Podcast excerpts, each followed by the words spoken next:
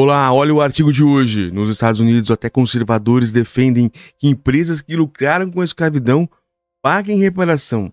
Isso é um, é um tema que está recorrente no mundo todo e eu quero entender aqui o que está acontecendo nos Estados Unidos para saber se no Brasil ou em outros países, Portugal, Espanha, também este evento pode ser que cresça, pode ser que consiga, porque olha isso, nos Estados Unidos, até conservadores defendem que empresas paguem que, lucra, que lucraram com a escravidão paguem reparação. Vamos ler então essa matéria da BBC News do Brasil. É a BBC no Brasil em Washington DC, Mariana Sanches. Olha, Mariana é boa, eu gosto quando ela escreve. Vamos lá. A vida de Deadrina Farmer Paleman mudou em 1990 quando ela se viu em um antigo cemitério de africanos escravizados aos pés do centro financeiro de Wall Street, em New York. A descoberta arqueológica representa até hoje o maior cemitério de pessoas escravizadas da era colonial dos Estados Unidos. No local foram achados ali restos mortais de 419 pessoas, homens, mulheres e crianças de origem africana, enterrados individualmente em caixões de madeira. Cerca de 20 mil africanos escravizados foram enterrados nessa região de Manhattan, segundo estimativas históricas e antropológicas. Natural do Brooklyn, também em Nova York, e descendente de escravizados, Farmer Pellman diz a, o contraste entre alçadas de seus possíveis ancestrais e opulência de um mercado financeiro que se ergueu em torno despertaram nela a coincidência, a consciência, na verdade, de que duas coisas estavam intimamente ligadas. Olha, empresas bilionárias e centenárias americanas tinham provavelmente em sua fundação lucrado com o suor não remunerado dos africanos trazidos para trabalhar em condições de escravidão no país até 1865 a escravidão fosse abolida. E isso a impulsionou em 2000 a criar a Restitution Study Group, grupo de advogados estudiosos que se dedica então a pesquisar e documentar o histórico de grandes corporações com a escravatura e a, e a demandar extrajudicialmente ou nos tribunais medidas compensatórias aos seus descendentes. Olha, isso é, é inédito, porque ocorreu há muito tempo atrás, então vamos ver a, a, prescrição, como é que funciona, como é que estão as coisas lá nos Estados Unidos. Não que eu seja é, contra, a favor, eu estou, estou, fazendo uma, uma leitura reativa para entender o caso, vamos lá. Já foram processadas 17 empresas e outras tantas instituições optaram adotar medidas de reparação histórica sem serem levadas à justiça. Aspas, quando comecei a expor a cumplicidade corporativa com a escravidão, a gente já ouvia que a nação tinha sido construída nas costas de pessoas escravizadas, diz Farmer Parliament, a BBC News Brasil, aspas. Mas até então, isso era apenas uma ideia abstrata e a exigência de reparações eram consideradas uma demanda um tanto militante. Olha, eu é, acabo de lembrar sobre uma questão que o Banco do Brasil, essa semana, aqui em novembro de 2023, também fez um, um pedido de desculpas, ou seja, pode ser que alguma coisa esteja acontecendo. O primeiro processo do grupo foi movido em 2002, de lá para cá, ele, ela diz que o debate público sobre as questões mudou significativamente a sociedade americana. E está mudando o mundo todo, viu? Quando começamos a mostrar por meio de pesquisas e documentos que as empresas existentes lucraram concretamente com a prática, mesmo os locais conservadores passaram a apoiar a ideia de que empresas deveriam fazer algo, afirma.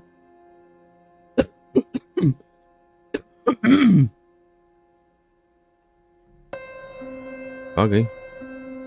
Abre aspas, o movimento se popularizou porque as pessoas entendem que o dano foi cometido e que os benefícios ainda estão vivos através dessas empresas e, portanto, algo pode ser feito. agora eu entendi. Agora eu entendi. O caminho trilhado por Farmer Parman guarda semelhança com uma trajetória que tem dado seus primeiros passos no Brasil. Em setembro, a BBC News Brasil revelou que o Ministério Público Federal, MPF, abriu um inquérito civil público para investigar o envolvimento do Banco do Brasil na escravidão e no tráfico de cativos africanos durante o século XIX. Ah, olha, viu? Como, como estava no, no faro certo. Entre os fundadores e acionistas do, do Banco do Brasil estavam alguns dos mais notórios traficantes escravizados da época. Entre eles, José Bernardino de Sá, tido como o maior contrabandista de africanos do período. E em 18 de novembro, o presidente da instituição, Tarcísia Medeiros, primeira mulher negra no cargo desde, desde a fundação do, do Banco do Brasil em 1808, disse em comunicado oficial do banco que o Banco do Brasil de hoje pede perdão ao povo negro pelas suas versões predecessoras e trabalha intensamente para enfrentar o racismo, racismo estrutural no país. Isso tem que enfrentar mesmo. Para a Farmer Parliament, as situações abordadas por ela nos Estados Unidos e, e as vistas do Brasil são semelhantes. Com a nota trágica de que o Brasil, o número de descendentes escravizados é exponencialmente maior, mas a lógica é a mesma. Nossos ancestrais trabalharam durante séculos sem remuneração, as mulheres foram forçadas a, a procriar, as pessoas foram torturadas para construir essa riqueza para corporações, diz o advogado, abre aspas novamente. O mínimo que elas podem, poderiam fazer agora é garantir que os descendentes que teriam sido herdeiros ou, e se os ancestrais tivessem sido pagos acessem parte dessa riqueza que foi acumulada. Leia a seguir os principais textos da entrevista editada por Concisão e Clareza. Olha aqui, advogado. Muito bem. Vamos orientar a entrevista. Do Brasil. Qual é a primeira iniciativa conhecida da rede de reparação e resultados que obteve? Adriana Farmer Farman diz: Nos Estados Unidos, o primeiro movimento de massa de reparação para a escravatura ocorreu no século XIX. No século XIX. Foi iniciado pelos próprios escravos e foi chamado de National Ex-Slave Mutual Relief Bonded and Pension Association, algo como Associação Nacional de Ajuda Mútua, Recompensas e Pensões para Ex-Escravos. O grupo era liderado por uma mulher chamada Kaylee House, que acabou na prisão sob acusação de fraude. A lógica de House era a seguinte: naquele momento, a população apoiava o pagamento de pensão para pessoas escravizadas se juntaram às Forças Armadas para lutar na Guerra Civil.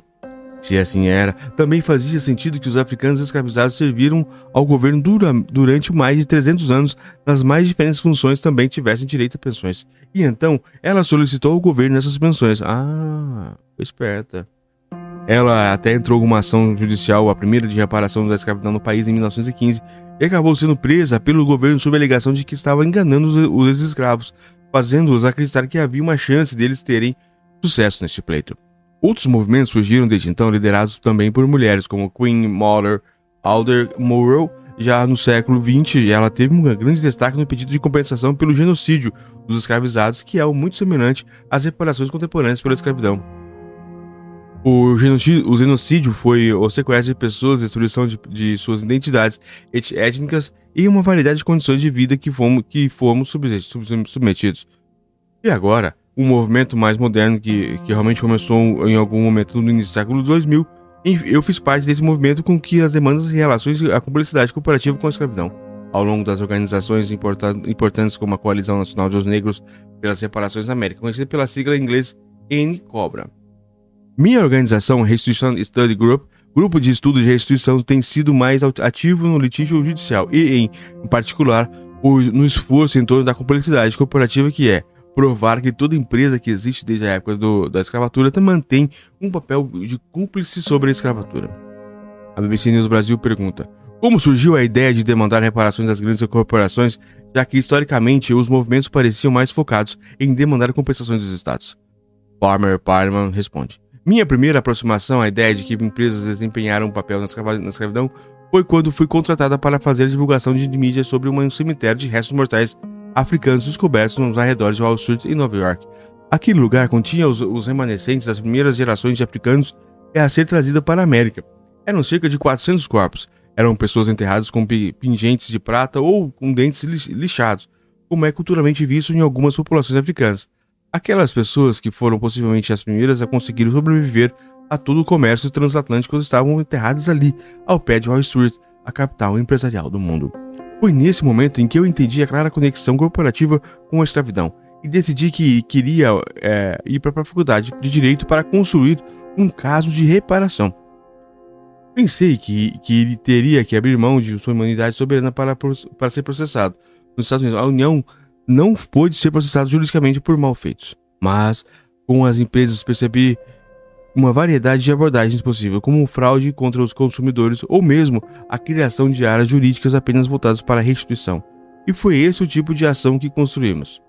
Também tivemos reclamações de direitos humanos no nosso litígio, mas essencialmente comecei por, por telefonar às empresas e informá-las de sua história exigir que pedissem desculpas e pagassem uma restituição pela sua ligação com a escravatura. A BBC News Brasil pergunta: é possível saber o, o quanto as corporações estão relacionadas com a história da escravidão nos Estados Unidos? Quão generalizada foi essa conexão? Farmer Parliament responde. Essa conexão corporativa com a escravidão é muito rastreável. A primeira empresa que abordamos, a seguradora a, a Etina Incorporated, havia elaborado apólices de seguros de vida sobre a vida de africanos escravizados, tendo os proprietários desses escravizados como beneficiários. Na prática, o que eles faziam era proteger o investimento feito em um humano escravizado, já que as pessoas eram bens muito caros para comprar. As políticas de Aetina essencialmente deram aos potenciais detentores de, de bens humanos escravizados a confiança e garantia de pôr seu dinheiro nesse tipo de investimento. Assim, podemos fazer pesquisas genealógicas e encontrar políticas escravistas na verdade, liguei para eles e eles tinham as políticas em seus arquivos e enviaram uma variedade delas, bem como informações sobre várias outras empresas que também tinham políticas de escravos. De escravos. Basicamente, o que passamos a fazer foi uma espécie de inventário sobre como várias empresas começaram no negócio com políticas escravistas e acabaram transformando em grandes bancos ou instituições. É o caso de JP Morgan Chase, por exemplo. Nossa Senhora. Portanto, o trabalho é tão simples e básico quanto olhar para os relatórios anuais que as empresas têm. Esses livros históricos, os fundadores dos bancos estão muitas vezes envolvidos no cemitério no comércio de escravos. Um exemplo é o Bank of America. Um dos seus antecessores, o Providence Bank of Rhode Island, foi fundado por John Brown, um dos maiores, um dos mais notórios comerciantes escravos da história americana, e contou com a participação original de todos os comerciantes escravos de Rhode Island. Então, esses documentos que estão nas bibliotecas, nos arquivos, fornecem esses detalhes. O outro aspecto da pesquisa é olhar para as, vi as viagens transatlânticas de comércio de escravos. Há todo um banco de dados configurado, o banco de dados do comércio transatlântico de escravos, que pode mostrar às vezes os nomes dos acionistas desses bancos envolvidos no tráfico de escravizados. Então, não é muito difícil. Às vezes, em apenas 5 minutos, você encontra uma evidência contra uma corporação inteira. A BBC News a Brasil pergunta: uma vez que você encontre essas conexões, qual o seu trabalho a partir daí? Farmer Parliament responde. Os Estados Unidos agora, por, por causa da pesquisa que fizemos nos anos 2000, começaram a ser aprovadas leis em todo o país chamadas Leis de Divulgação sobre a Escravidão. Já há cerca de 15 leis estaduais ou municipais em todo o país. A primeira foi de autoria do senador californiano Tom Hayden, e, e o seu projeto se concentrou principalmente na indústria de seguros. Mas o grosso, mas a grosso modo, o que a legislação diz é que qualquer empresa que faça negócios com ente governamental onde a lei se aplica precisa relatar qual é a sua ligação com o comércio de escravos e identificar ao máximo as pessoas que foram escravizadas, transformando isso em um documento público e com algumas espécies de plano de reparação. Eles não são, elas não, eles não são obrigados a necessariamente pagar indenizações. Elas podem, por exemplo, criar um fundo para as pessoas de uma determinada comunidade. Outro dos pioneiros nessa lei foi a cidade de Chicago e, e por isso a JP Morgan Chase é, forneceu seu relatório indicando que eles desempenharam um papel na escravidão e imediatamente pagaram 5 milhões de dólares. O pagamento é uma indicação de que eles estão cientes de fato de terem uma conexão com a escravidão, mas 5 milhões com reparação é um insulto e de fato temos uma expectativa de que mais virá. Mas, pelo menos, isso é uma demonstração de reconhecimento. Outra instituição que foi apanhada, na, foi apanhada nas divulgações, mas expôs a sua ligação à escravatura, foi a Brown University. E o, o que Brown fez foi criar uma comissão para estudar a sua ligação com a escravidão, e no final da pesquisa concluíram que John Brown, a mesma pessoa que criou o Bank of America, desempenhou um papel de fundação da universidade, e por isso ela se chama-se Brown. O que eles concluíram é que tinham algumas conexões fortes que houve algum financiamento inicial da universidade do comércio de escravos e por isso criaram um fundo de 100 milhões de dólares. E assim começou a tendência que já é mundial de criar um fundo fiduciário de 100, mil... 100 milhões nas universidades. Já há provavelmente cerca de quatro outras universidades que seguiram a Brown University com a mesma quantidade, incluindo a Universidade de Cambridge nos Estados, no Reino Unido, com 100 milhões de libras, e esse dinheiro é destinado a beneficiar os descendentes de africanos escravizados. Portanto, esses são os tipos de coisas que podem acontecer quando uma instituição toma conhecimento da sua história do comércio dos escravos. A BBC News pergunta: como uma reparação deve ser medida? Quais aspectos devem ser levados em consideração ao decidir quanto uma empresa com histórico ligado à escravidão deve pagar? Farmer Parliament pergunta. Responde, perdão. Não sou economista, então provavelmente não sou a melhor pessoa para responder a essa pergunta, mas o que acreditamos é que uma empresa pode fazer muito a, muito, a certos níveis de financiamento que uma empresa pode fornecer sem sequer ter aqui de reportar aos seus acionistas no, nos Estados Unidos. São até 20 milhões de dólares anuais. O, o, com 20 milhões de dólares investidos adequadamente, você pode realmente fazer a diferença. Eles podem fazer algo, e essa é a primeira coisa. 5 milhões definitivamente não são suficientes. Já 20 milhões de dólares por 100 anos pode ser um pouco melhor. BBC News Brasil pergunta: em que exatamente esse dinheiro da reparação deveria ser usado? Deveria ser destinado exatamente aos descendentes de pessoas escravizadas por cada uma das empresas ou um uso mais amplo para a comunidade descendente deles? Importante essa pergunta, porque aqui já as pessoas sempre são oportunistas. Farmer Parman responde: pode financiar algumas pesquisas, pode, é claro, é, porque é claro que precisamos saber os detalhes da história, mas definitivamente há uma necessidade de habitação, de melhorar as condições de habitação das pessoas, cuidado de saúde, educação, todas as coisas. Observamos, por exemplo, nos Estados Unidos comunidades inteiras que estão sendo gentrificadas e, portanto, os descendentes de africanos escravizados estão sendo excluídos de seus próprios bairros. O que então, o que estamos tentando é conseguir dinheiro para comprar algumas dessas comunidades e garantir que a habitação continue acessível. Quanto aos beneficiários, é, é muito difícil hoje identificar as pessoas específicas que foram escravizadas por uma dada empresa e isso se deve à natureza do comércio transatlântico dos escravos. Se você olhar os registros de banco de dados do comércio transatlântico de escravos, nossos antepassados não estão listados por nome. Foi escrito apenas 200 mulheres e 20 homens, por exemplo não nos foi dada a dignidade de sermos listados pelo nome, e curiosamente, o, o, ao mesmo tempo da história havia os europeus migrando para países da América. E todos os detalhes desse seu ponto de partida, seu novo local, estão registrados. Era possível terem registrado que éramos é, de onde viemos, mas está certo ponto, mas até certo ponto os responsáveis nunca tiveram a intenção de que sobrevivêssemos e claro, muitos de nós trabalhamos até a morte, especialmente em lugares como o Brasil e o Caribe. Acho que seria mais apropriado se qualquer descendente de africano escravizado, independentemente de poder ou não ser rastreado até aquela empresa específica, fosse um beneficiário. Enfatizo que eles deveriam ser descendentes de africanos escravizados. Esse, esse deve ser o requisito. Mas fora isso, é quase impossível identificar os detalhes. BC News pergunta: Em mais de 20 anos de processos judiciais e rastreamentos históricos de empresas, Quatro casos você ganhou. E, e que o balanço faz? Parma, Parma responde. Ir ao tribunal pode não ser necessariamente a melhor maneira, mas até certo ponto pode ser a única forma de fazer com que uma empresa leve o assunto a sério. E dependendo das leis que justifiquem existem no país, pode ser a abordagem mais eficaz. Por exemplo, sem leis de divulgação sobre relações históricas como a escravatura, algumas empresas tiveram a audácia de mentir nos seus relatórios apresentados aos municípios e por isso estamos em fase de planejamento para litígios contra essas empresas por fraude ao consumidor. O litígio pode ser muito eficaz. Abrimos processo contra 17 empresas e estamos migrando em mais três. Mas devo, mas devo repetir um ditado que um dos meus, meus advogados sempre diz. Abre aspas. Os corredores da justiça a justiça está nos corredores. Muitas vezes você pode não conseguir ganhar o caso no tribunal, mas o que acontece é que diferentes tipos de negociações se iniciam ao longo do processo, fora dos tribunais, que tornam possível que as empresas façam pagamentos. Não tivemos que levar as universidades ao tribunal, por exemplo. Elas entenderam o potencial prejuízo da situação e, claro, sempre tiveram medo da possibilidade de processarmos e assumimos, assumiram a responsabilidade de fazer a coisa certa. Com as grandes corporações, eu diria, essa também deveria ser a coisa mais adequada. As pessoas realmente apreciam quando as empresas assumem a responsabilidade por sua história. Eles estão absolutamente em posse da riqueza que pertence ao povo, porque nossos ancestrais trabalham durante anos sem remuneração. As mulheres foram forçadas a procriar, as pessoas foram torturadas para construir essa riqueza para as corporações. O mínimo que eles poderiam fazer agora é garantir que os descendentes que teriam sido herdeiros que os ancestrais tivessem sido pagos acessem parte da riqueza que foi acumulada. E a solução ideal seria por meio de fundos. Até agora, as empresas pagaram cerca de 20 milhões de dólares, mas essas, esses pagamentos foram encaminhados às principais instituições negras do país e não tiveram nada a ver com o movimento de reparações. Funciona mais como um pedido de desculpas, mas nada, nada que seja rastreável.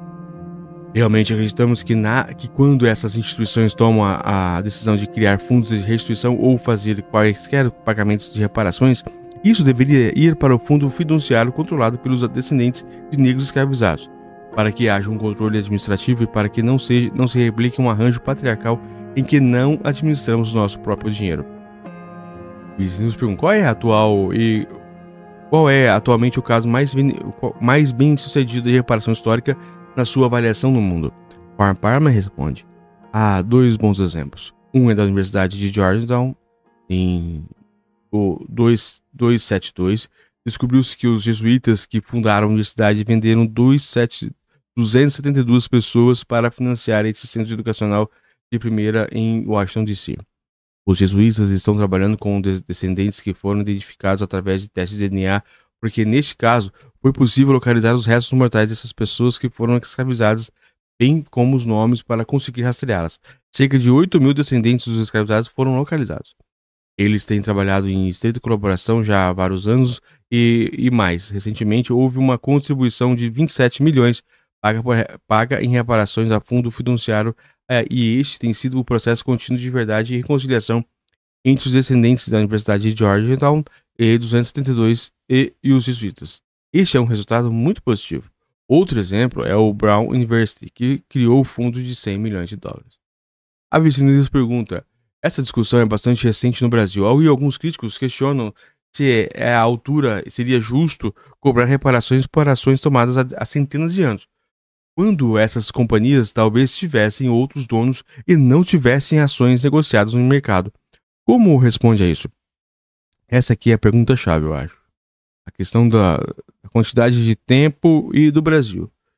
As empresas pertencem às pessoas físicas que, de modo geral, perante a lei com ativos que adquirem como acionistas, adquirem também passivos. Isso é um fato conhecido, os acionistas sabem disso quando fazem o investimento. Por isso, é especialmente importante que essas empresas façam a sua pesquisa corretamente para que, para que o acionista saiba exatamente no que está se metendo. Os acionistas são responsáveis por espiar crimes contra a humanidade com qual os lucrariam. Interessante a tese dela, viu? Na sua perspectiva, a BBC nos pergunta: Na sua perspectiva, como esse debate público evoluiu nos últimos 20 anos nos Estados Unidos? Our Parliament responde: Bem, quando comecei a expor a cumplicidade é, corporativa, a gente já ouvia que a nação tinha sido construída nas costas de pessoas escravizadas. Mas até então, isso era apenas uma ideia abstrata e a exigência de reparações era considerada uma demanda um tanto militante. Mas, quando começamos a mostrar que as empresas existentes lucraram concretamente com a prática, mesmo os mais conservadores passaram a apoiar a ideia de que empresas deveriam fazer algo porque estão em melhor posição para isso. O que aconteceu é que o movimento se popularizou porque as pessoas entenderam que o dano foi cometido e que os beneficiários ainda estão vivos através dessas empresas e algo pode sim ser feito. A última pergunta aqui desse excelente artigo você vê a possibilidade de replicar no Brasil o caminho que você e seu grupo trilharam em relação à reparação por ligação com a escravatura? Far, Farmer, Farmer, Farmer responde. Eu acho que as instituições são idênticas e a, e a tragédia é que há muito mais descendentes de africanos escravizados no Brasil do que nos Estados Unidos. O Brasil poderia repetir a trajetória, mas em ainda, em ainda maior escala. Olha que dificuldade fazer uma coisa dessa.